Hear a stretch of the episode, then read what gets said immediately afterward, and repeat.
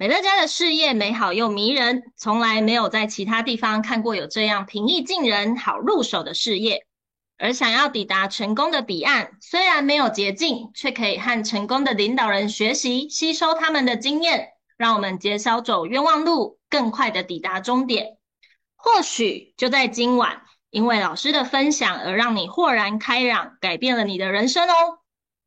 今晚我们非常荣幸邀请到一位真正梦想成真的领导人。儿时的生活不易，让他立志要出人头地，过程中也历经不少世事的打磨与锤炼，更在兼职斜杠的情况下就做到了执行总监，后来更全职经营，走到了企业总监。所以斜杠的你有福了，没有斜杠的你更有福，因为透过这位领导人的分享。你将知道自己是可以在美乐家做出两倍的成绩，相信大家一定很好奇是什么样的原因和理由让他可以坚持下来。请大家准备好你们的掌声与鲜花，让我们热烈的欢迎美乐家中国企业总监陈树英老师。大家好，我是陈树英。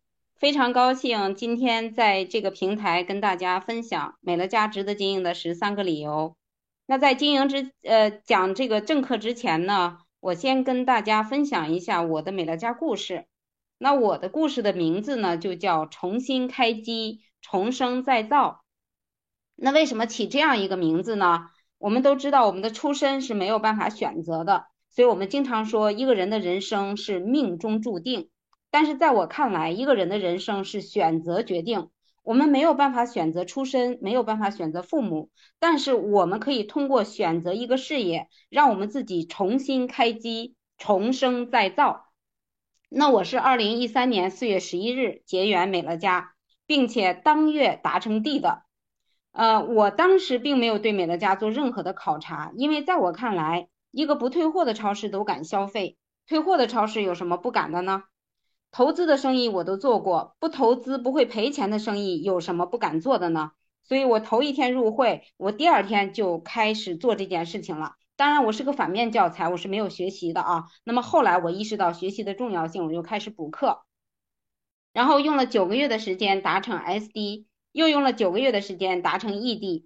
达成 ED 之后，其实我本来是要辞职的，但是家里发生了巨大的变故，那么儿子因为上当受骗，欠下了巨额的债务。所以我当时非常非常需要两份收入来支撑我的生活，所以我一直兼职，一直兼职到 ED 五，那么这个收入相对比较多一点的时候，我才兼啊，我才辞去中央电视台的职务的。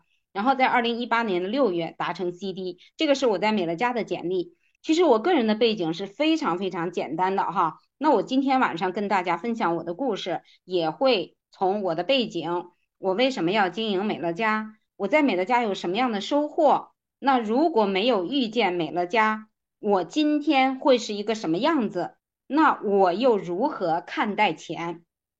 其实我的背景特别简单，就是几个字：农村娃、大学生、燕山石化、中央电视台、美乐家。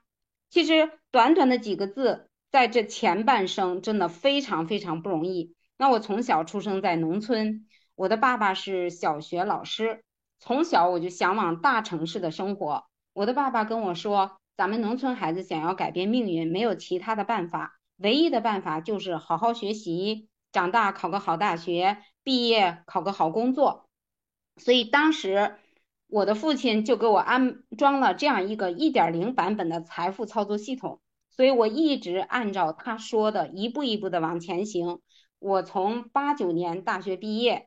然后到呃分到一个这个大型的国企，然后从国企又一步一步跳到中央电视台。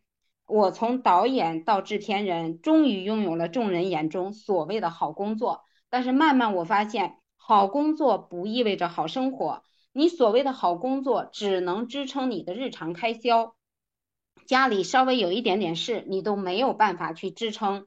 比如说，我的儿子在二零零七年的时候生了一场大病，是一种免疫系统疾病。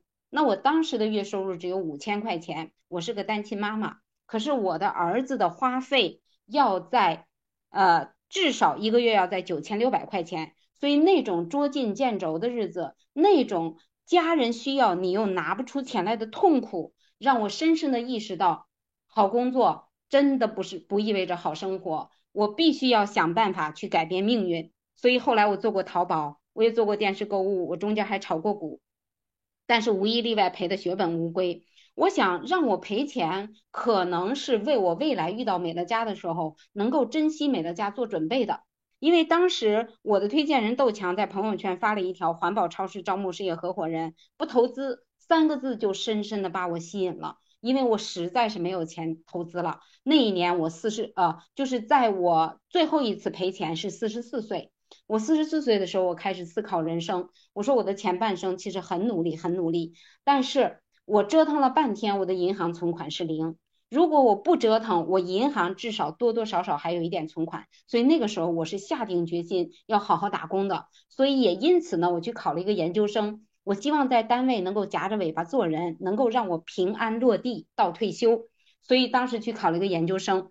所以那个时候呢，我就说这一辈子我再也不要做投资的生意。可是一个人心里如果长过草，你怎么能把它拔掉呢？所以那个时候，我经常想，有没有一种生意不投资，赔了是他的，赚了是我的。然后，如果遇到这样的生意，我一定牢牢的抓住。朋友都说我是做梦，我就开玩笑说，梦想总是要有的，万一要实现了呢？那么就在这个时候，我的推荐人发了一条朋友圈，所以不投资三个字就深深的把我吸引了。我根本就不知道还有什么其他的理由值得我来跟他合作，就是一个不投资三个字。我三分钟不到成为会员，然后我就开始做这件事情了。那么一晃到今天，我已经做了整整九年时间。那很多人都会说：“陈导，你为什么要经营美乐家呢？”其实我在前面的叙述里，大家已经知道了，对吗？严重缺钱。我经常开玩笑说，其实我也有一个江湖梦，我也希望仗剑走天涯，看看世界的繁华。但是没钱，只好放弃了原计划。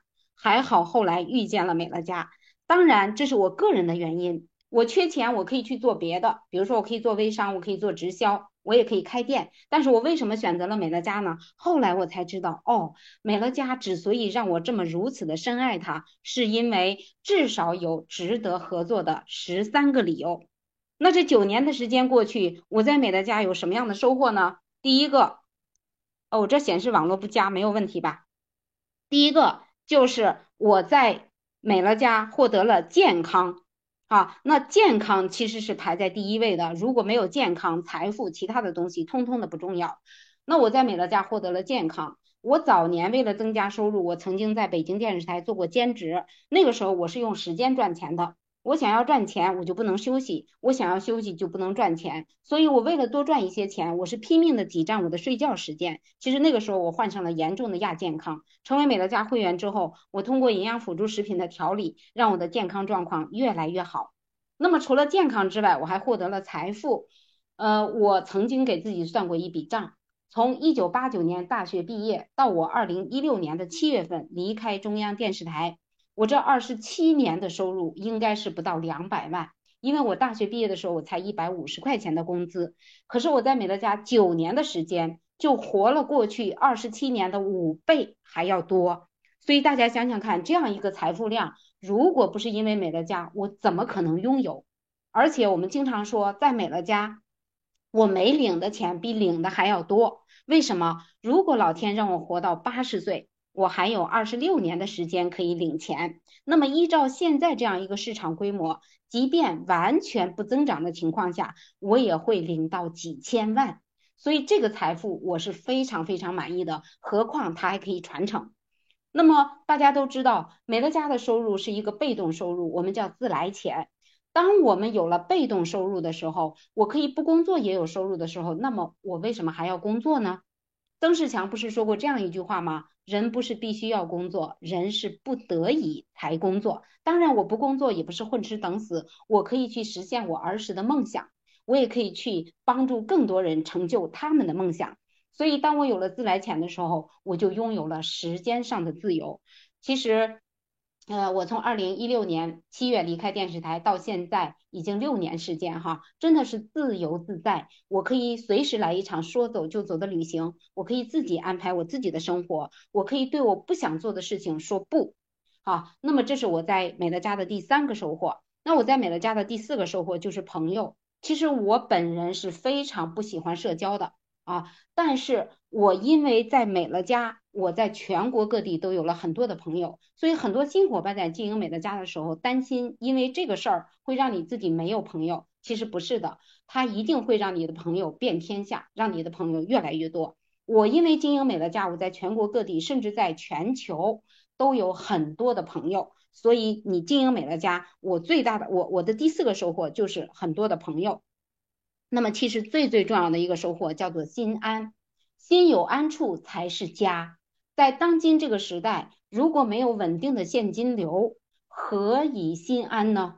而美乐家给了我这样的心安，因为我清楚的知道，无论发生什么事情，接下来我都会有稳定的收入，能够安排我的生活，能够安排我的孩子和我的父母的生活。所以我在美乐家获得了心安，这个是非常非常难得的。其实无论哪门哪派，最终修行的结果都是指向心安啊。那么如果没有遇见美乐家，这是我经常问自己的一个问题：如果没有遇见美乐家，今天的我是个什么样子的呢？其实我是二零二零年的八月就退休了，我每个月的退休金是四千九百二十三块七。据说在今年年初的时候涨过一次退休金，因为我也不指着它活着，所以我其实并没有去看我的退休金到底涨到了多少，或许已经超过了五千，但是一年下来也不过才呃六万块钱。像我住的这个地方，我每年要交的物业费就四千多块钱。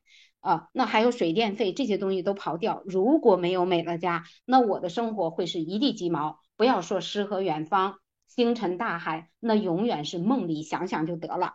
而遇见美乐家，我的月啊年收入是不低于一百万的，那么这样一个收入就会让我活得很有尊严。好，那么我的九年跟他人的九年相比呢？我比较完我自己的，我会再比较一下他人的。那么我想，可能很多人在过去的九年收入会比我高很多。但是我想说的是，如果老天爷说不允许我们工作了，谁也不允许工作了，那我不知道其他人还有没有，但是我清楚的知道我还有收入，这就是美乐家这个平台给我们带来的好处。那么我好像一直在说钱，那么是不是这个人的身上充满了铜臭味呢？不然他为什么在一直在说钱呢？那我跟大家分享一下我的金钱观，我是如何看待钱的。在我看来，钱代表着安全感。如果没有足够的现金流，在当下这样一个时代，我们凭什么会有安全感呢？我们吃了上顿没下顿，何来的安全感？所以在我心目中，钱代表着安全感。那么其次，钱代表着尊严。随着年龄越来越大，那 OK，救护车总有一天会来。救护车来了，谁掏钱？这个问题是要想清楚的。如果我没有做好准备，那必然要去拖累我的儿子。那请问我的儿子愿意让我拖累吗？我不知道。那么儿子愿意让我拖累，我的儿媳妇愿意让我拖累吗？我同样不知道。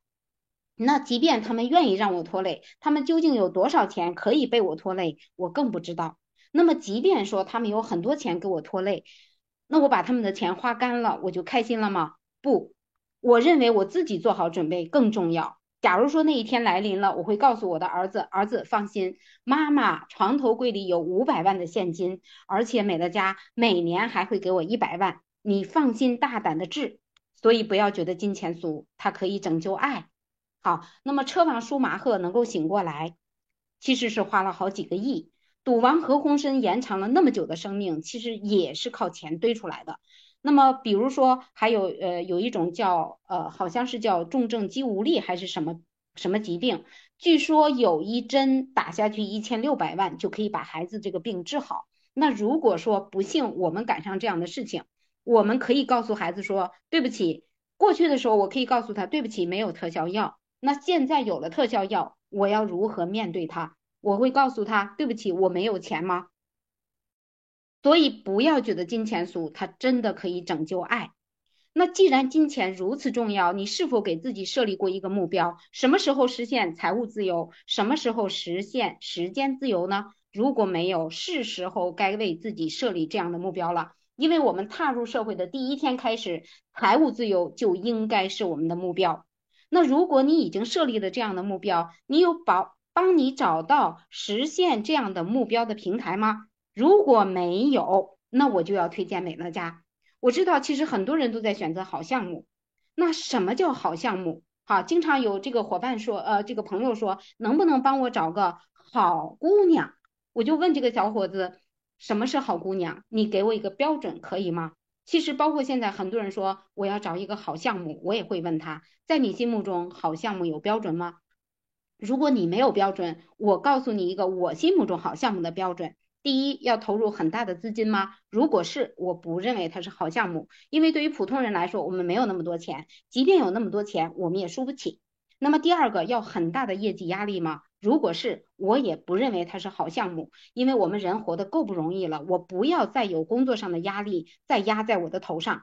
那么第三个，要踩着别人的尸体上位吗？如果是，我也不认为它是好项目，因为这样的钱赚来以后，我的心也不会安。第五、第四个。可以不做还有吗？如果不是，我也不认为它是好项目。毕竟我不是机器人，我也不是钢铁侠，不管主动还是被动，总有一天我要停下来。如果我停下来了，不可以不做还有，那个时候我的收入从哪里来？第五个，这个项目可以吃十年以上吗？如果不是，我也不认为它是好项目。不要认为十年之后又是一条好汉，十年之后可能很多时候就会是一条虫。因为现在这个时代，这个变化瞬息万变，我们永远不知道下一刻会发生什么事情。所以，一个项目如果不能吃十年以上，那么我要总是不断的换项目，其实总是不断的从零开始是没有安全感的，而且总是不断的从零开始，在别人看来，我选项目我也是没有判断力的。不然你为什么总是不断的换项目呢？好，这是第五个。那么第六个，这个项目可以留给家人吗？如果不能够留给家人，我也不认为它是好项目。因为我们离开人世的时候，总要为家人留下点什么。那么留下什么？那留下金山银山，不如给他留下一个冒钱的杯子。所以接下来我来分享一下美乐家值得经营的十三个理由，你看看其中有没有哪个理由能够打动你？你看看它是不是符合你心目中好项目的标准？那么接下来来看第一个理由，美乐家值得我跟他合作的第一个理由就是合法，因为合法是底线，以免千辛万苦爬到天梯的顶端，发现通往的是地狱而不是天堂。好，那么合法不合法看谁说的。是听百度的还是听专业机构的？那么很多人是会选择去百度的。那么百度上各种信息都有，尤其现在是一个自媒体的时代，自媒体时代人人是记者，人人可以发声。所以这个时候就是考验我们搜商的时候了。为什么同样去百度，有的人百度完了以后直接就挂掉了，有的人百度之后发现这是一个绝好的项目，我一定要跟他合作。所以你听错了，你你选错了，听谁的？因为你问任何一个人，他都会告诉你答案，所以你问谁很重要。如果你去听专业机构的，你就知道美乐家它是合法的。美乐家在二零零七年五月二十四日拿到了商务部的直销经营许可证，你说它合法不合法？美乐家拿到了国家工商总局的营业执照，而且是实缴一千二百零一万美金，你说它合法不合法？那么美乐家，我们经常说它是 CDM 消费者直购，它为什么又要拿直销牌照呢？是因为呃，在这个大陆它是没有这个 CDM 牌照的，所以你只好拿直销牌照。那么美乐家到底是什么销？它跟直销跟传销到底有什么不同？哈，我们来看一下美乐家到底是什么销。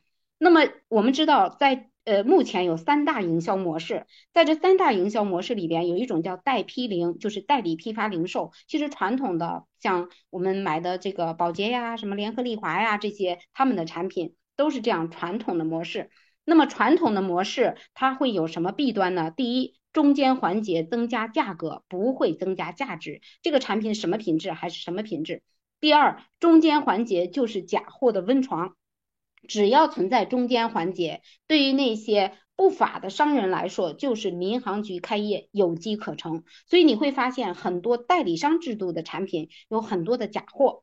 那么第三，如果存在中间环节，中间商是容易受到伤害的，因为囤货囤的多了，卖不掉了，就等于祸害的祸。那好，那美国人发明了一种创立了一种制度，叫做直销。那如果中间有一层，就叫单层次直销，比如说雅芳。那如果有多层，就叫多层次直销，比如说 A 公司啊、喷泉公司啊，都是这样的多层次直销。那么比较起来呢，好像呃，貌似比这个代理商制度要好一些，但实际上换汤不换药，一个是自上而下以大博多，一个是自下而上，慢慢慢慢把自己做成全国总代，所以它的弊端是同样的，换汤不换药的。那我们再看美乐家是什么？美乐家是所有的消费者直接跟工厂购买东西，也就是说去掉了所有的中间环节。那既然没有，而且所有的人是同样的价格买东西，那没有一分钱的差价。那既然没有一分钱的差价，我们在这里赚的到底是什么钱？其实无论带批零还是直销还是美乐家，企业盈利里都有一块东西叫做广告预算。那么一般的公司，他会把广告预算给了明星，给了媒体，而美乐家公司会给了我们这些大喇叭顾客，所以我们赚的其实就是范冰冰、李冰冰赚的这份钱。所以，所有的新人来到这里，当你弄明白这个问题之后，你在推荐别人的时候，你就不会有任何的心理负担。好，那么它跟传销到底有什么不同呢？因为很多人在这个过程中啊，他也搞不明白。那么在在台湾哈，宝岛台湾可能说这个传销好像觉得很正常，但是在大陆，如果你说传销哈，很多人是避之不及哈。那么唯恐避之不及。实际上，在我看来，传销有几个典型的特征，第一个就是没有牌照。啊，我们经常讲叫偷渡公司。那么第二个就是没有产品，或者产品的价格远远高于价值。那我们来看美乐家公司，显然这是不符合的。美乐家产品是远超啊，物超所值哈。那么第三个，它是没有真正的利润来源，后面的人，前面的人赚后面人的入门费，而美乐家根本就不存在这些。美乐家所有的利润来源都是我们这些会员踏踏实实消费产生的。那另外，我们在美乐家公司，我们是传而不销，我们只做传播的动作，不做销售的动作。所以其实我们相当于广告明星，只不过广告明星的粉丝很多，我的粉丝很少。比如说，我这九年的时间下来，我才八十多个粉丝，仅此而已。所以这是第一个值得我跟他合作的理由。那么第二个值得我跟他合作的理由就是不坑人。为什么不坑人呢？这个我按大陆的来说哈。那么按大陆的来说，我我是自用的话，我是三百七到啊到一千五之间，其其实现在是两千哈。那么如如果我是经营的话，我同样是这样一个区间，那么怎么可能坑到别人呢？况且又是九十天无理由退换，我为什么我非常看重他不坑人呢？我经常开玩笑说，像我这智商啊，你我这智商，我们基本上要是坑人的话，只能坑亲人，只能坑朋友。那我们想要在这个社会上混下去，我们就不能做坑人的事情。所以，当一个人跟你介绍项目的时候，他告诉你赚多少多少钱的时候，你先问他我可不可以不赔钱。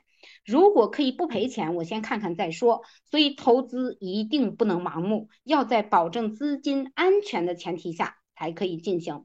那美乐家，你无论用还是做，显然你的资金是安全的，是不会坑人的。这个是值得我跟他合作的第二个理由。那我们再来看值得我跟他合作的第三个理由，就是不害己。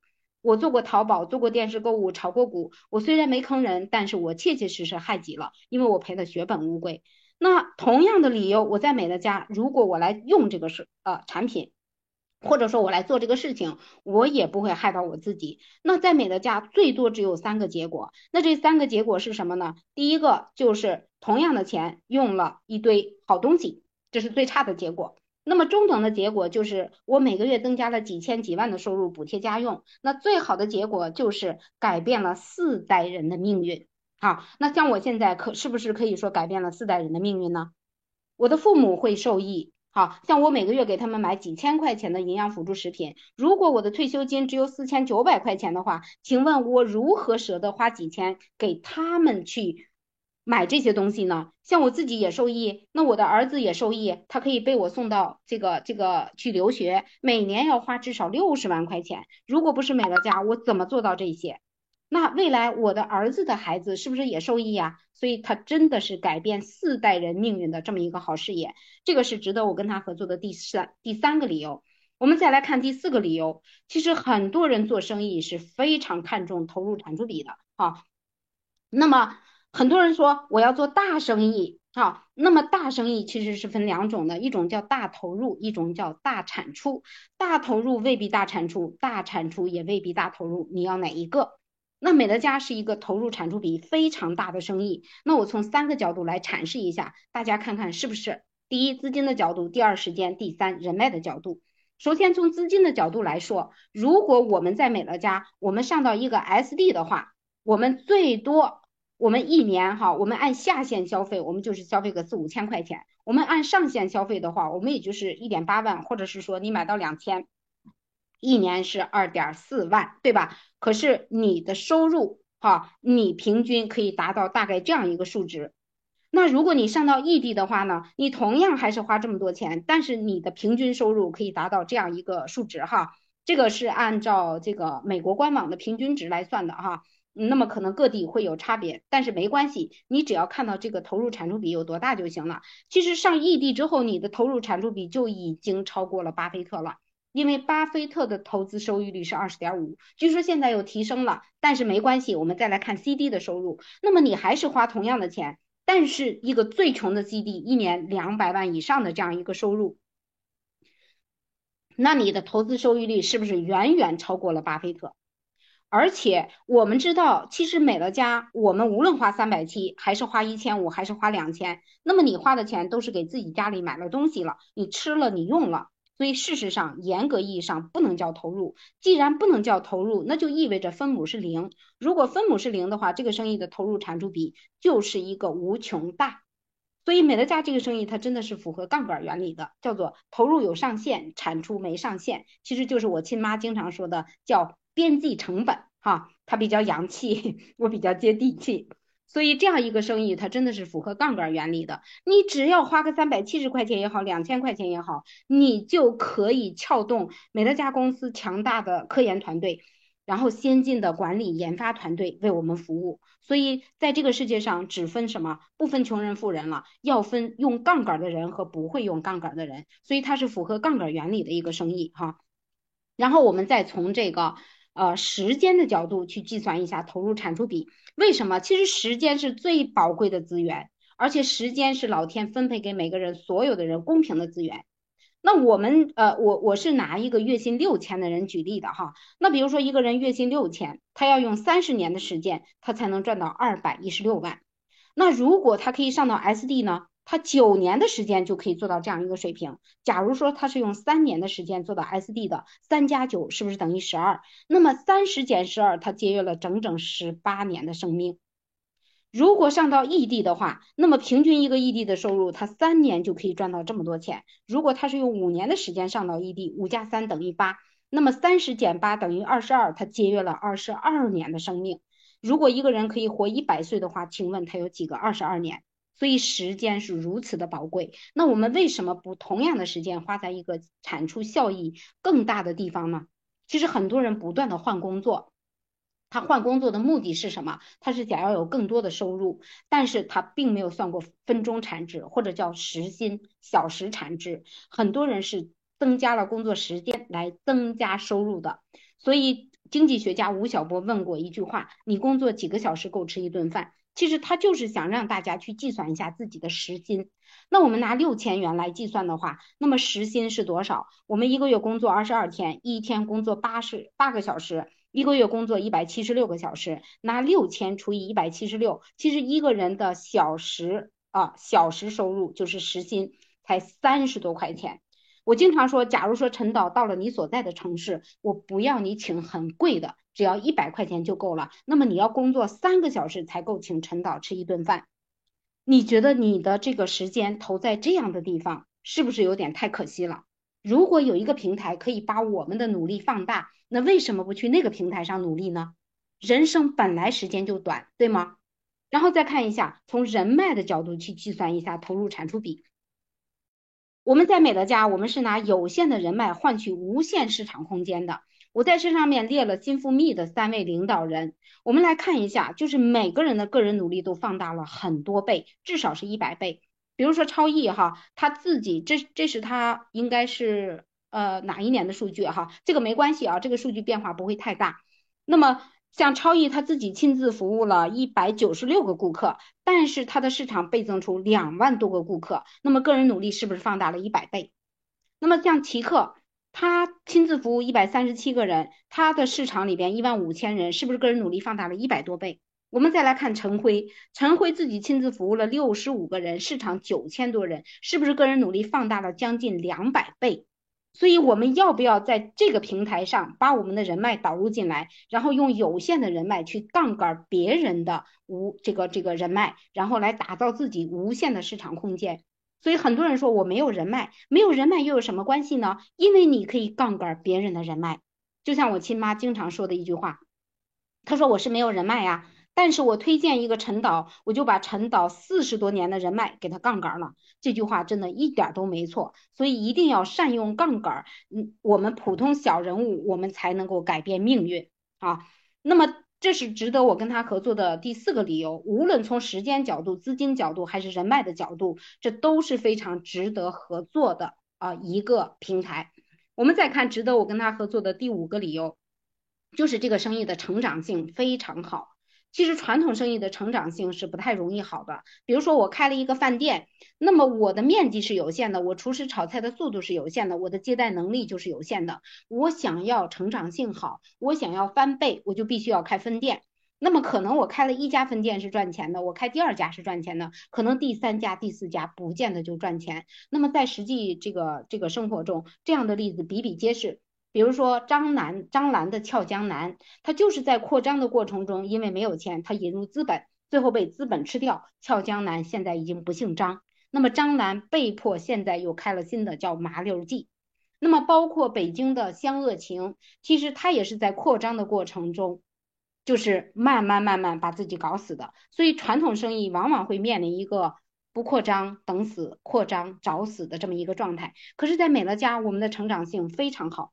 比如说我，我从进入美乐家的时候，我是一个光杆司令，可是现在我每年几千万的营业额，才用了短短九年时间。那为什么它的成长性好呢？第一，它的门槛低，所以顾客基数大。那顾客基数大的生意一定比顾客基数小的生意好做。第二，就是因为门槛低，我只要消费三百七，我就可以跟他合作，所以我们的经营伙伴多，就意味着我的分店多，而且我们是全国市场。如果我开一个实体店，那我的服务半径大概是三公里，再远了人家就不过来了。但是我做美乐家，我可以做全国市场，甚至像咱们宝岛台湾这个老师们，咱们是可以推荐全球，全球我们可以做全球市场，所以这个成长性非常容易好，这个是值得我跟他合作的第五个理由。你做生意，你不就是为了成长性越来越好吗？你不就是为了你的生意越来越大吗？那如果你做传统生意不能越来越大？有可能越来越小，一夜回到解放前，而你做美乐家可以越来越大。那你既然想做大生意，为什么不做美乐家这样的大生意呢？它没有任何的风险，没有任何人在里边投资一分钱，没有任何一个人因此赔掉一分钱。这样的生意不合作，要合作什么样的生意呢？那美乐家值得我跟他合作的第六个理由就是它是符合趋势的。那么为什么要做符合趋势的生意？其实很简单，我们举个例子，你从地铁口，如果人流是往外出的，你非要往里进，是多么的艰难。如果你是坐的下行的电梯，你使劲蹦，能不能上来？是没有办法上来的。所以，如果不做符合趋势的生意，可能赚点小钱，赚点辛苦钱是可以的。如果想要赚更多的收入，那么只有符合趋势才可以。那么我们来看美乐家，那我们我们看什么是趋势？第一，分享经济是趋势。现在什么什么都是分享，那美乐家是不是符合？啊，美乐家是真正的分享经济，不是挂羊头卖狗肉的分享经济。要知道，现在这种分享所谓的分享经济很多，实际上你还是要不不断的做销售。比如说一些电商平台，如果你不在群里不断，包括一些团购，如果你不断的刷那些信息。我是不知道那些优惠的，我是没有办法去买的，所以你还是需要不断的去刷，不断的去刷，你才能促成成交，而不是像我们真正是顾客爱上产品以后主动的回购。那么第二个，消费者直购一定是趋势，因为现在是一个移动互联时代，移动互联时代，消费者可以直接联系到厂家的情况下，请问谁愿意找中间商买东西呢？请问消费者和厂家要不要联合起来干掉中间商？因为有时候中间商他不单是加价的问题，有时候中这个中间商是挟天子以令诸侯，就是当他大到一定程度的时候，他其实他是要跟厂家谈条件的。可能嗯，就是关注这方面信息的知道，早年国美，早年国美电器跟董明珠说，你要先给货，我卖掉才给钱。那么其他的厂家没有一个敢说不字的，只有董明珠拍了桌子说不行，你要先给钱才能拿货。所以很多的小厂家，你只好忍气吞声，先把货给到他。那么，然后等他卖完了才结账，这个时候必然影响到你的资金回流。所以这个时候，如果我是厂家，我就恨不得咬死这个中间商，我就恨不得赶快跟顾客联合起来干掉中间商。那么现在这样一个移动互联时代，我必然我要做这样的事情，所以这个才是符合生意的。那么现在又出了很多所谓的项目，他们宣称他们也是符合趋势的。那么我们只需要问问他，请问你是直接愿意直接找董明珠买空调，你还是愿意找这个经销商去买空调？就很简单，就能问出结果。然后第三个，环保养生是不是趋势？其实习大大说，金呃绿水青山就是金山银山。就是环保已经被提到一个相当高的高度，尤其是经历了疫情这两年，大家被教育的越来越注重环保养生。那美乐家全系列的产品全部都是跟环保养生有关系的，所以从这个角度来说，美乐家是非常符合趋势的一件事情。当然还有很多其他方面，比如说大数据呀、各方面呀，啊这些我们就不说了哈。那么呃，未来大家感兴趣的话，我们去听课的时候，我们会会听到更多的一些信息哈。那这个是值得我跟他合作的第六个理由。那么值得我跟他合作的第七个理由就是他有优势。什么叫优势？就是我有的你没有。那么很多人在做生意的时候其实是欠考虑的。那么比如说我有个朋友，他说我要去开店，我说好啊，我说你准备开什么店？他说我准备卖不锈钢盆儿。啊，我说可以啊，我说你为什么选不锈钢呢？他说因为这个东西没有保质期。哈，我说对，它是没有保质期，可是那也意味着。你的回购率很低，因为一个不锈钢盆大概可以用到好多年。比如说像我这样的，我甚至可以用到十年、二十年以上，我都不会再去买。所以就是做生意的时候一定要有优势。那美乐家的优势是什么呢？它的产品品质卓越，三百五十款独有的产品。那么现在我们是四百多款产品哈，这个我还是老的这个 PPT，而且我们是有多项专利技术的。那么什么叫独有呢？难道你有洗碗精我没有吗？不是的。你也有洗碗精，但是你可能不是茶树精油的，你可能不是食品级别的。如果你可能也是，你就不是我这么便宜三十多块钱。所以我是有独特性的。那么如果做生意没有独特性，你没有优势，你凭什么竞争过人家呢？你凭什么要让人按月消费呢？而且我们的产品多项专利技术，随随便便一个产品滴了出来都有好几项专利技术。啊，所以我们的产品是有独特的优势的。那么第二个，我们的价格是合理的，因为我们去掉了中间环节，中间环节大概占到零售价的百分之六十到百分之七十五，所以我们的性价比非常高。同品质比价格，我们的价格低；同价格比品质，我们的品质高，所以性价比非常高。而且我们做的这个生意是属于家家户户必须男女老少通吃的。老祖宗早就告诉我们，想赚钱货要全。那么如果靠一个。单品打天下的话，就不如靠四百多款产品来打天下。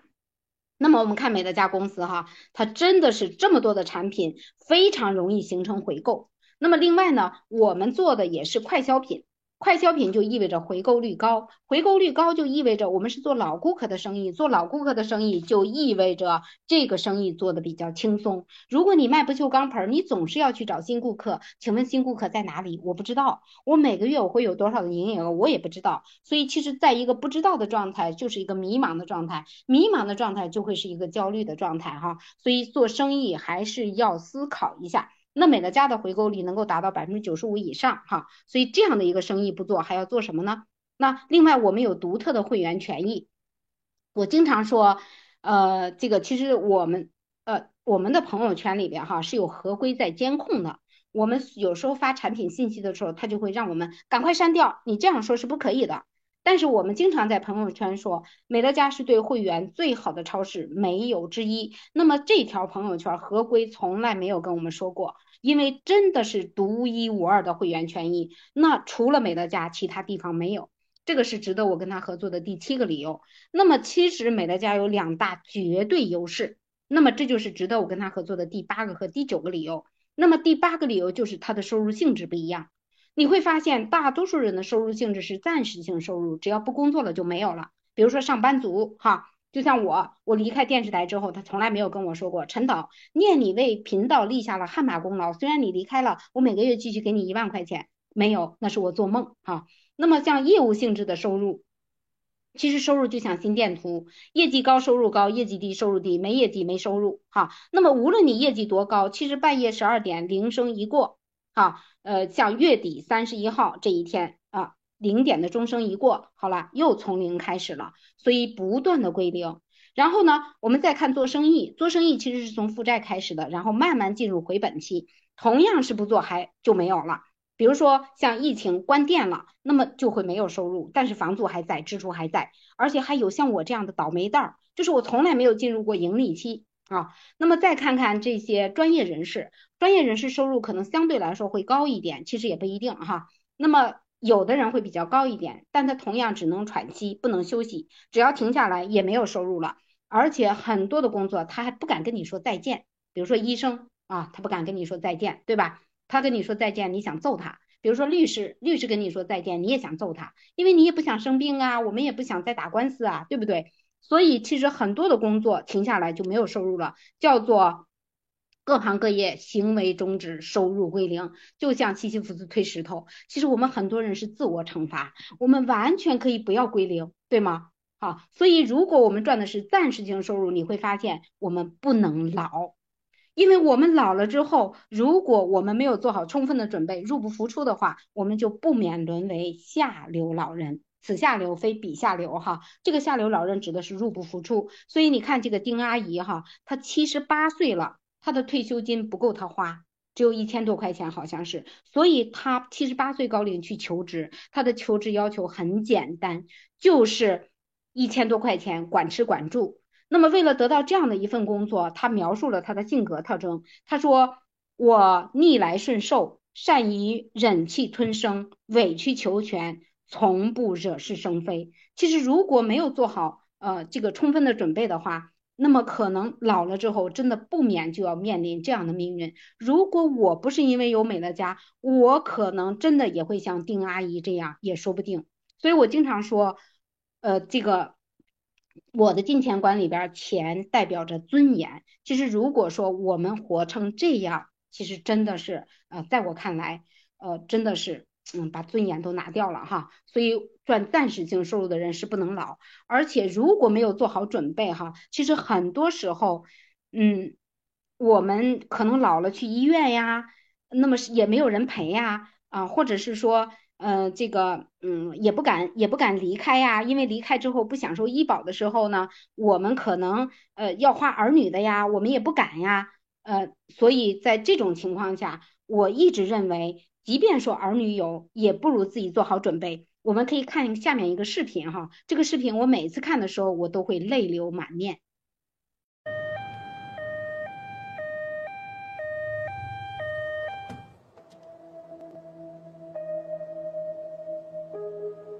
今年八十八岁的高建勋老人，深夜在家摔伤了腰，自己叫了救护车来医院急诊。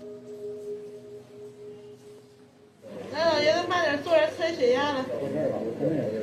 坐下。老爷子，您给我电话，您亲戚朋友什么的，谁来一个帮你交交费什么的？没人，没人，北京啊，我这亲戚朋太太远了，这个。亲戚啊，朋友什么的有吗？不，在自己交费可以。自己走路多不方便呀。那没办法，小姐姐帮帮忙。您自己但是有什么问题，但是谁给您签字什么的呀？是我签字是吧？倔强的老人不肯联系家人，硬是要自己就诊。但从分诊台转身就到外科这几十米，对他来说都是非常困难才能挪到的距离。嗯，怎么不舒服啊？摔伤了。摔哪儿了？腰。摔腰了。谁赔的？就他一人。就我一人。孩子呢？当时在国外。哪地方腰疼啊？我摸一摸。腰疼摔着了是吧？腰出血了，腰出血我都那出血了。病历纸我都拿了，腰出血了，腰摔了，这块出血了吗？行。摔多长时间了？摔一个多钟头吧。一个多钟头，怎么摔的呀？在家里？起来就晕了，左耳就晕了，左耳都晕了，左耳就晕了。哥，叫那哥，你看头有没有事儿？我就凑合活着了。咱做个腰片子，把你指那个地方，照个照个骨科片子。那我上哪儿去？照片子去，哎。那是不是还得再挂个内科？挂内科，应该挂内科。怕他主要是脑，怕他脑梗出现事。就这个。在那挂号呢交个费，然后过去就是照相的。去过过这个管。对对对，不知道那边坐的护士，你拐过去就知道了。一位好心的小伙子看老人行动不便，上去帮忙。坚持说我可以的老人，就像抓住了一根救命稻草，紧紧依偎，不肯放手。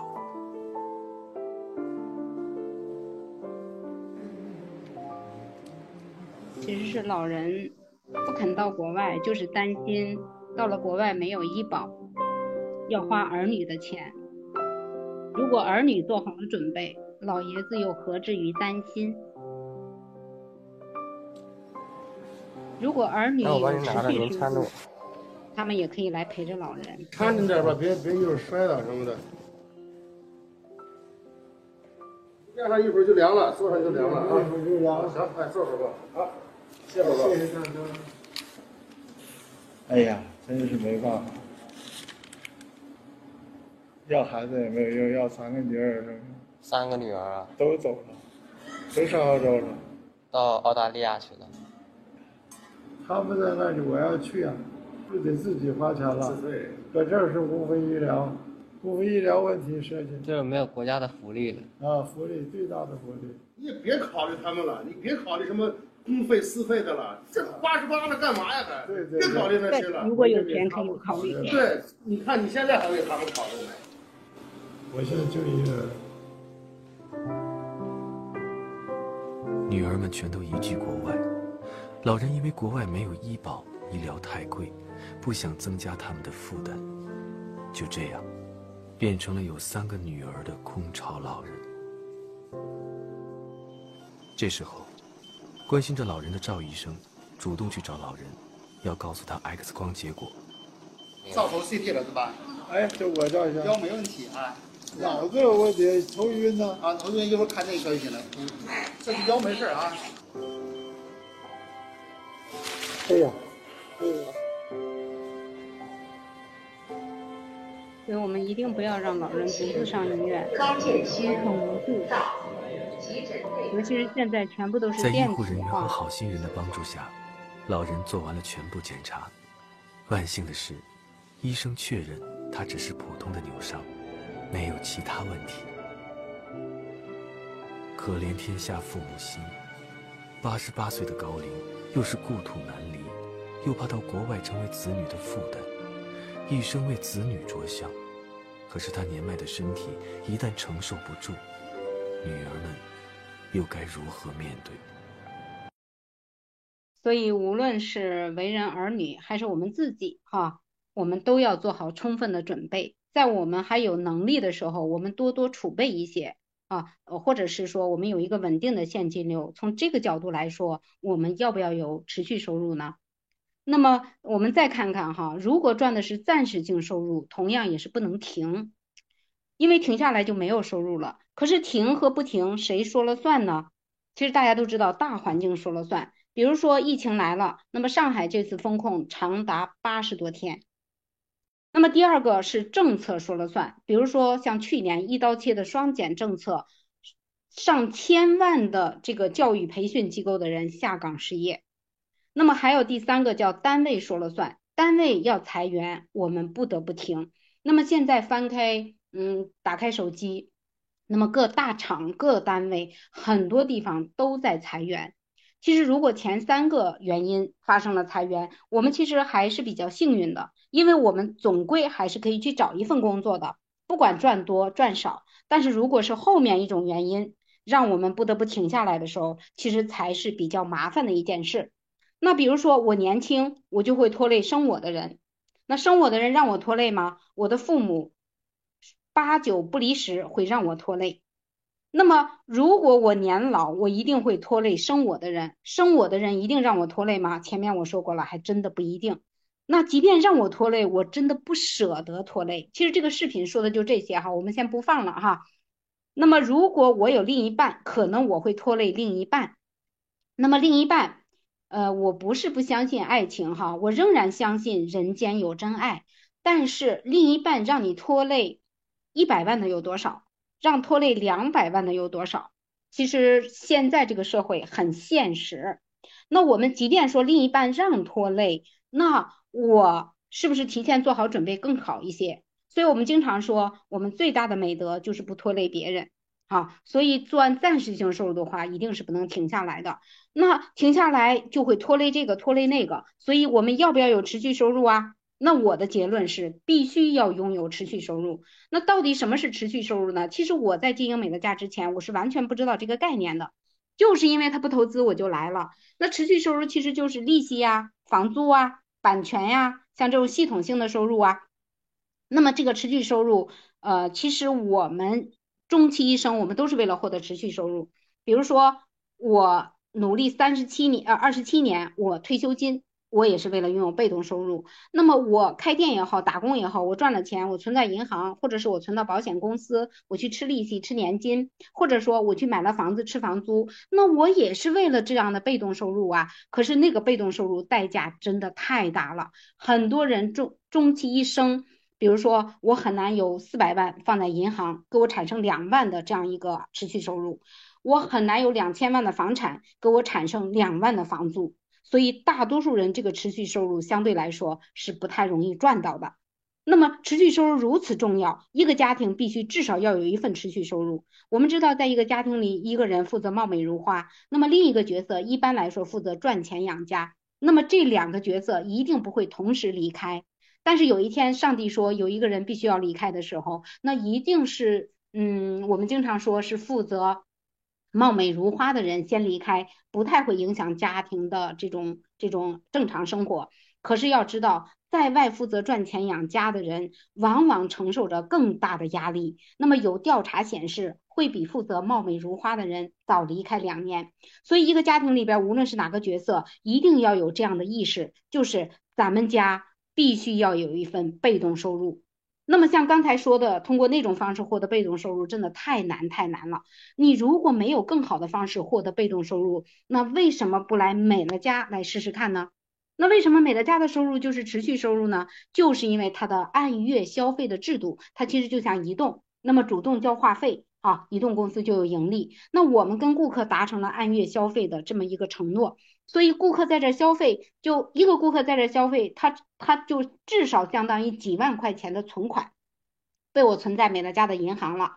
那么每个月他会给我产生固定的利润，而且在这个过程中，我们其实是越过了存款和买房的过程。好，比如说呃，我要存到银行四百万，其实我现在不用存到银行四百万了，我只要存一部分顾客就 OK 了。所以在美乐家，顾客就是我们的固定资产。好，我们在美乐家的银行存顾客就行了。而且同样，你要有两万块钱的这样一个被动收入，你只需要在美乐家存二十几个顾客，那么这二十几个顾客里面五到六个出来做的，然后倍增倍增倍增，把这个市场倍增到四五百人，你就会有这样一个收入。所以比较起来，你去赚四五百万容易，你还是存二十五个顾客容易呢？那我们一定要选一个能够缩短我们奋斗时间的。所以我们要跟美乐家来合作，这个是值得我跟他合作的第八个理由，就是它的收入性质，这个也是美乐家的绝对优势，这个是其他行业不太容易具备的，或者说根本就不具备的。那么美乐家值得我跟他合作的第九个理由就是继承。那么很多行业都是有继承，比如说直销也有继承啊，比如说保险也会说他们有继承，比如说很多的传统行业也会有继承。但是我们来看保险也好，直销也好，那个继承是建立在孩子必须做的基础上的。其实我愿意做，我的孩子还真不见得愿意做。那包括如果我是开店的，如果我是开公司的，我是开工厂的，那么我的孩子还真不见得愿意继承我的事业。在温州，很多的富二代不愿意子承父业。那即便他愿意继承，那他能把这个生意给你经营好吗？还真的不一定。我们知道，就是在大陆有一个比较有名气的一个，就是他从他父亲就是意外之后，他从国外回来，然后继承了他父亲的产业，当时是身家几十个亿，而且还风风光光的娶了一个女演员，叫车晓。那么后来怎么样了呢？后来他开始被通缉了。他欠了很多很多的债，所以在这种传统行业的继承其实是不大容易的。那在美乐家的继承就非常的简单，就是我们只要在超市填个转让协议就 OK 了，而且对继承人各方面的要求会比较低。为什么不要求他做？如果他愿意做，当然更好；如果他不做，那不做没关系，你只要用就行了。那如果你说我的孩子只有三个月，他不会买东西怎么办呢？没关系，我们给他设个自动订单。那你说我的孩子不喜欢美乐家的产品，当然这个是不可能的，因为他从小就在用，他已经用不惯外面的东西。可是如果说他不喜欢也没关系，他可以每个月东西到了以后扔出去呀，他只要接美乐家的钱就行了呀。所以对继承人各方面要求非常低。那么另外呢，就是目前来说哈，这个继承只是继承一个账户是没有税费的啊。那未来不知道啊，未来我们先先不说，至少目前它是没有税费的。那么其实传统行业的继承很多是非常不容易的。据说三星的公主继承她的父亲的产业，她继承不起，因为她要交很多的税。那么这些税需要交现金，而她没有那么多的现金啊。那么另外一个就是不会败家。那如果说我给我儿子留了六百万，可能我儿子直接买一辆兰博基尼，这个钱就花掉了。但是如果我留给他美乐家，美乐家相当于一个信托管理公司，每个月啊替他管理他的顾客资产，每个月产生利润给他一次，他是其实他是没有办法败家的。那么关于继承这个事儿是真实发生的，在中国大陆会有，那在宝岛台湾也会有。那如果你需要的话，可以让你的邀请人、让你的推荐人把那个案例发给你，是真真实实发生的哈。所以这个是值得我跟他合作的第九个理由，因为我们真的是要想要给亲人留下什么哈。所以这个是值得合作的第九个理由。那么值得我跟他合作的第十个理由就是介入时机。其实介入时机非常重要。那很多人就说啊，你们做的早，所以你们成功了，你们占先机。其实，在草创期介入的时候不是先机，非常容易成为先烈，因为那个时候真的太难了。像我刚刚来到美乐家的时候，美乐家的产品大概才一百多款，而且那个时候没有非常好的物流，呃，EMS，呃，经常把我们的东西摔坏。而且那个时候官网不是给我们下单的，更不是给我们上传资料的。那个时候官网是给我们看的，我们什么都不能干。所以那个时候做更容易成为先烈，而不是抢占了先机。而且在你认为所谓的红利期，照样有人做不起来；在你认认为现在这个时代你觉得晚了，照样有人能做起来。所以时机是什么？最好的时机十年前，其次就是现在，而且现在绝对是一个爆发期。啊，为什么会说它没有进入饱和期呢？我还拿宝岛台湾举例，那么台湾是呃应该是两千万人口哈，嗯三十多个店，那在大陆是多少人口呢？多少个亿？现在才二十九家店铺，所以离饱和期远远没有到。现在这样一个爆发时期，一定要赶快抓紧时间，一定要坐上去。现在就是坐火箭，就像昨天的火箭发射，你不要去问位置了，你赶快坐上去才是硬道理。所以介入时机很重要哈。那么美乐家值得我跟他合作的第十一个理由就是他是相当有实力的。为什么我会这么看重实力？因为实力意味着合作的长久度。那我们前面说过了，对吗？那这个事业是可以继承的。那如果他没有实力，好了，他活的还没我久，我要继承什么呢？对不对？所以我们一定要考察一家公司的实力。好，那么另外呢，很多人说美乐家公司是小生意，我们来看看啊，凡是带通的有没有小生意？没有一个是小生意，水通、电通、气通、话通、视通，对不对？所以为什么李嘉诚会买下英国百分之三十的电、百分之二十五的天然气和百分之七十、百分之七的水呢？就是因为这样的生意是赚庞大人群重复消费的小钱。那我们看。那这样的通我们没有办法介入，但是加通我们是可以介入的。我们是在美乐家搭建加通赚加通的通路财，像我现在是往了几千个顾客家庭里边搭建了这样的通路。那么每个月他们打开龙头，拧出环保超市的这些东西来，OK，这个钱自动回到环保超市。那我作为啊给介绍顾客的这个喇叭顾客，我就分得我的分红。好，所以。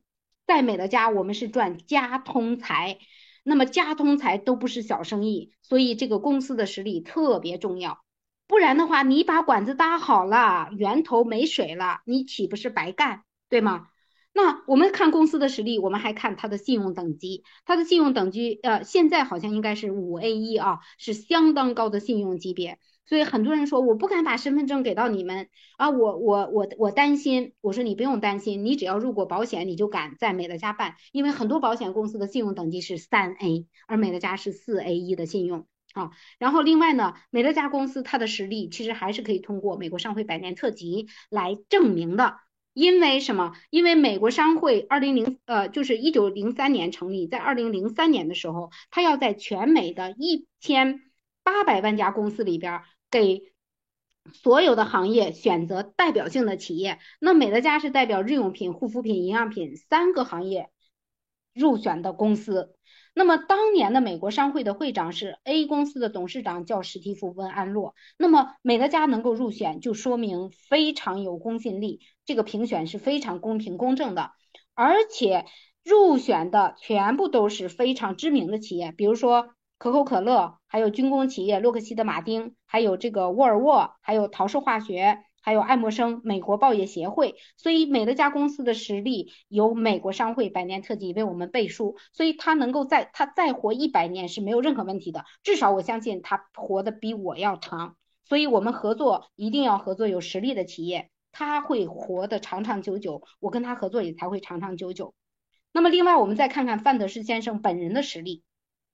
那么范德士先生在二零一五年的时候获得了霍列肖阿尔杰奖。很多人说这个奖是什么意思？我说你不需要知道什么意思，你只要看看获奖的都是什么人，你就知道这个奖的分量了。那么政界的代表罗纳德里根，呃，连锁酒店的创始人康拉德希尔顿，还有这个零售业的代表这个沃尔玛和山姆的创始人山姆沃尔顿，还有快餐业的创始人快餐业的代表麦当劳的创始人雷克拉克。请问你觉得这个奖这个？呃，这个奖的这个这个呃意义有多大？好，所以你不用知道它是什么奖，你只要看获奖人就可以了。那么范德士先生本人是呃现在不止三十五亿了啊，是呃我们还按三十五亿说，他是跻身呃福布斯富豪的排行榜，所以他本人实力也是非常强大的。那么我们知道哈，呃就是呃美乐家到现在已经给我们分了六十六亿美金。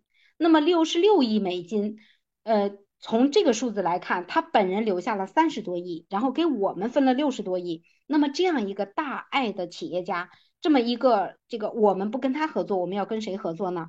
我经常开玩笑说啊，如果是我的话，我会留下六十多，我会很不情愿的分分出去三十多亿啊。所以要跟这样有实力的公司和创始人来合作。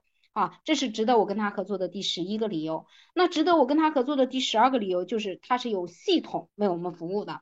那么大家都知道四大象限，如果没有系统为我们服务，其实我们就是在穷人象限，我们就是过体统的人生，嗯，不断的换工作，只不过小桶换大桶，仅此而已。那我只有用系统为我自己工作，我最终通过系统赚的钱，然后再转到 I 象限，用钱为我工作，我才是富人，我才过上了接水管子的人生。可是要从左边象限到右边象限是多么的难！这条线，它其实是马里亚纳海沟，它其实是喜马拉雅高山，我们真的很难翻越过去。我们既没有能力，又没有财力，又没有实力去搭建系统，那我们只能依附在一个系统上，然后实现换象限、换圈层。所以系统是如此的重要。那美乐家公司有哪些系统给我们用呢？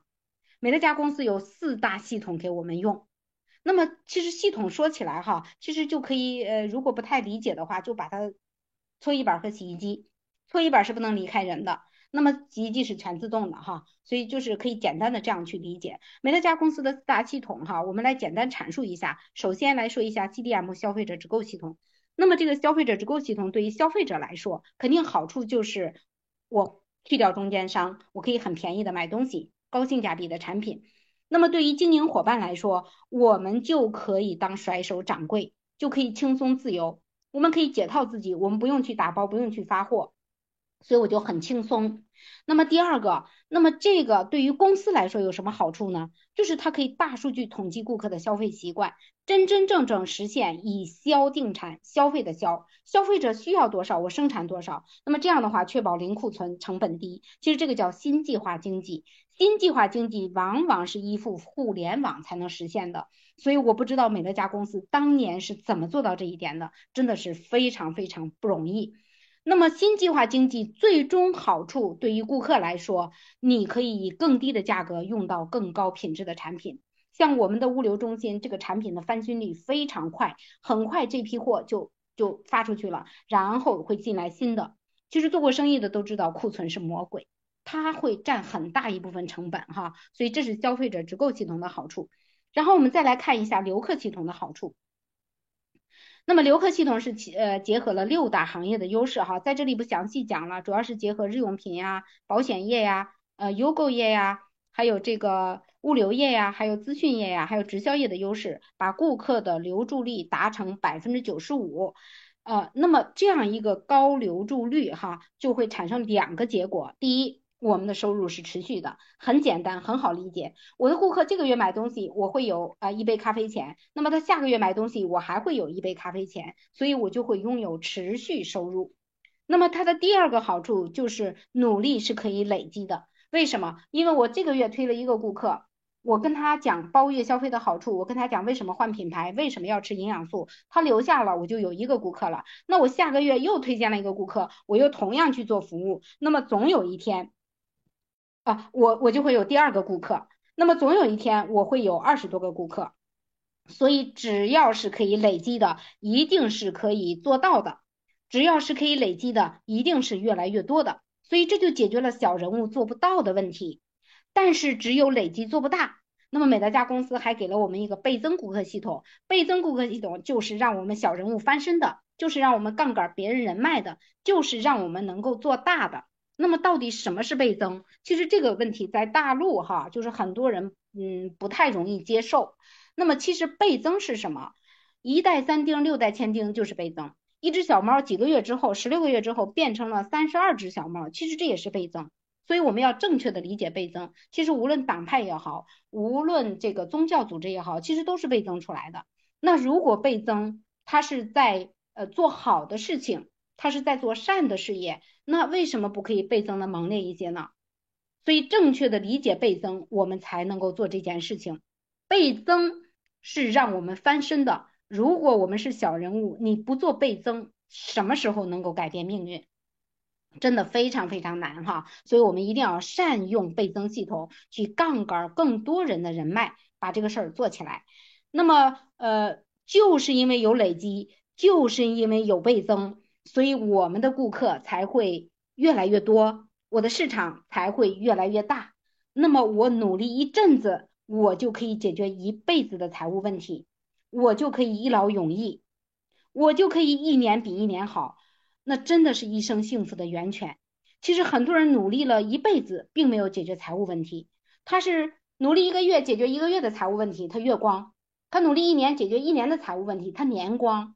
我经常开玩笑说，那跟原始人有多大的区别呢？无非就是他穿的是兽皮树叶，然后我们穿的是什么呃高档的布料哈，因为我们还是没有解决财务问题啊，还是只解决了温饱问题哈，所以很多人选择了糊口生意的赛道，所以就没有办法拥有伟大的事业。而美乐家就是因为有累积有倍增，所以可以让我们拥有一个伟大的事业，让我们可以辛苦一阵子，永恒丰收不用愁。而且，它真的是一本永远提不完的存款簿。呃，这个可以去看吴奇胜老师那个视频哈，是我非常喜欢的一堂课。那么。美乐家公司除了刚才说的这个几个系统、三个系统之外，哈，我们还有育才系统。那么育才系统其实呃每个系统都有自己的育才系统，包括公司还有公司的育才系统，哈。所以一个新人你来到美乐家，你只要听话照做，你只要按照前辈们成功的经验去运作，成功成熟运行了三十多年的这个育才系统，你就可以上到 SD。你再走一圈，你就可以上到 ED，那五个 ED 就可以上到 CD，二十五个 ED 就可以上到 PD，它又没有限我们时间，所以在这里成功不是偶然，成功是必然。啊，在这里成功不是奇迹，成功是轨迹，所以这个是值得我们跟他合作的第十二个理由。那么值得我们跟他合作的第十三个理由是什么？就是助人。其实很多人可能来到这里哈，他自己本身并不缺钱。那么他为什么也来到这里呢？其实他想帮助到更多人，因为我们在传统行业哈，我们想要帮助别人也赚到钱，也拿到很大的成果，往往是不容易的，因为那需要什么？那需要实力。但是在美乐家，我只需要通过推荐他成为会员，然后帮助他把这个事儿做起来，就可以帮助到更多的人。所以美乐家的助人，其实从创办人的起心动念，他就是助人的。否则的话，他跟经销商合作多轻松啊！一手交钱，一手交货，他干嘛要去服务那么多的顾客呢？每一个顾客都他亲自去服务，是不是多累的一件事情？好，那他的起心动念就是助人，让普通的老百姓不要花很多的钱用到好产品，让那他的制度也是助人的，让那些想要来我这里跟我合作的人不要投资就能改变自己的命运啊，所以它是一个助人的事业。那么另外在美乐家，我们赚的是净财，所谓的净财就是净利润。啊，呃，我因为没有投资，所以我第二个月开始我就是赚钱的。那么除此之外呢，我们赚的是干净的财，我们不会伤害到任何一个人。它不是不义之财，它是能够在帮助别人的前提下赚到的净财。所以在这样的地方赚钱，我们会赚的久，赚的心安，我们会啊赚的就是让自己的内心更踏实。那另外这个事业哈，在我看来它是有蝴蝶效应的。其实从二零一三年四月十一日成为美乐家的会员，我并不知道未来我会链接到谁，我会帮助到谁哈，所以我经常庆幸，幸亏我没有退出，幸亏我没有轻言放弃。如果我退出了，如果我轻言放弃了，那么今天会有多少人因为我的放弃？让他们晚遇到美乐家，甚至这一辈子今生再也没有办法遇到美乐家。所以每一个来到美乐家的人，要么不干，要干就开工，没有回头箭，一定要有使命感和责任感来做这个助人的事业。那我的十三个理由就讲完了。那么哪个理由打动你了呢？那么你听了这十三个理由，你觉得跟你心目中好项目的标准一样吗？如果你此刻已经下定决心，觉得这个事业确实不错，那么你就要认真的来了解一下。宁可了解了不做，也不要因为不了解而错过。因为美乐家看懂还是不容易的。我们经常说他是一个打扮成穷小子的隐形富豪，所以你只有认真的去了解，好好的查他的家底，才能发现他的真面目。那如果你打算来好好了解了，我想给新人有几个忠告：第一，做好准备再出发。这个准备包括学习的，包括心理的。学习很重要，你要成为美乐家通透。前面的十三个理由是能够让我们成为人间清醒。那学习美乐家的知识是让我们成为美乐家的通透。那另外呢，我们要在心理上做好准备，我们不能有玻璃心。啊，我们要意识到这个生意，我们一定会遇到拒绝，一定会遇到打击，也一定会遇到顾客不续订，一定会遇到伙伴的离开。